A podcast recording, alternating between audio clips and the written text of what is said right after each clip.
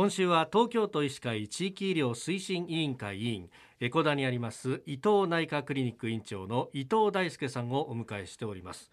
あの昨日ね練馬区における PCR センターの設置について、まあ、詳しくお伺いしましたがちょっと気になることがあってあの6月30日までで閉まったとおっしゃったじゃないですか。でところが6月の中頃以降は検査したいという人あるいは検査の必要がある人が増えてきたと。でこれ6月30日に閉まっちゃった後ってどうしたんですか、はい。えー、これが大変な問題でして、東区では、えー、6月30日センターが閉まるということでその後の検査体制をどうするかということが問題になりました、うんはい、6月の初旬に、えー、国で、えー、唾液による、えー、はい、PCR 検査を各開業医ですることができるという通達が入りました、うん、そして東京都および東京都医師会としては、はい、えー、各、えー、医師会の会員の医療機関でもできるということを、えー、情報提供がありまして、うん、えー、私たちとしては、まあ、切羽詰まっておりましたので、はい、各医療機関でやっていただけるように、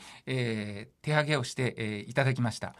その中で7月1日までに最初、はい、えー、70医療施設が、えー、手上げをしてくださいましてそしてえー、最終的には現在8月末の最終的なところでは、はい、120医療施設が、えー、手上げをしてくださいまして合計で検査としては、はい、えー、7月8月で2244件の検査を行って163件の陽性者7.3%の陽性率ということでこなしております。なるほど。そこで、まあ、一気に検査能力が落ちるかっていうところでそうじゃなくて、はい、きちっとその能力を保ちさらに底上げもしたと。そういうことです。はい、そして、えー、9月の末にはまた新たな PCR センターを予定しておりまして、はい、えー、西武電鉄の、えー、下高架下で雨が当たらないところで、えー、トレーラーハウスを用いた PCR センターを現在検討しております。はいこれ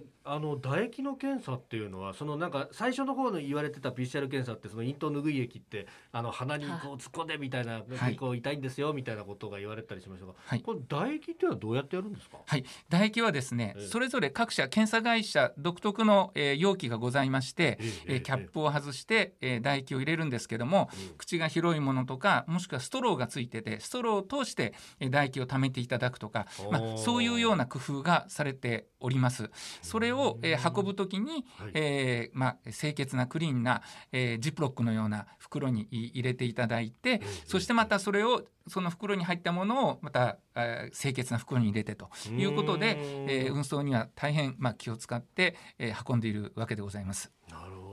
その運び方とかっていうのも、これやっぱり、あの現在、えーまあ、指定感染症の,、まあ、あの二類相当一部一類みたいなふうになってますけれども、やっぱその辺もこう決まってるってことなんですか、はい。えーとまあ、温度管理ですね。あのある一定の低温の状態で、えー、そしてクーラーボックスに入れて、はい、えー、それはあの普通の採血の検体とは別に、ええ、あの専門の検査の方が、えー、持ち運んでいただくと。そういうような形になっております。うん。だからただセンターを開設するとかじゃなくてそういうこう運ぶ手順だとかも全部やんなきゃなんない。そうなんです。はいその通りです。それも結構こうシステム全体構築するのは大変だったんじゃないですか。はいあの全国皆さんあの医療機関ではいろいろ工夫されてるというふうに、えー、思っております。でもう一つそのね PCR センターをこう管理されるお立場でそうするとその働いてる人たちに感染者が出ちゃうっていうのは大変じゃないですか。ここどうでした？はい、えっ、ー、とそこに執務するまでに、はい、えー、いろいろ、えー、いわゆる、えー、PPE と言われる防護服をですね、あのはい個人防護服を着る訓練がございまして、うん、それをきちっと守っていただいて、えー、二次感染者は一人も出しておりませんので、えー、そのところは安心しております。えー、明日以降はですねホテルについて実はこの運営というところも先生関わっていらっしゃる。はいそうですね、えーえー、そのあたりも伺っていきたいと思います。ということで伊藤内科クリニック院長伊藤大輔先生でした。先生明日もよろしくお願いします。よろしくお願いします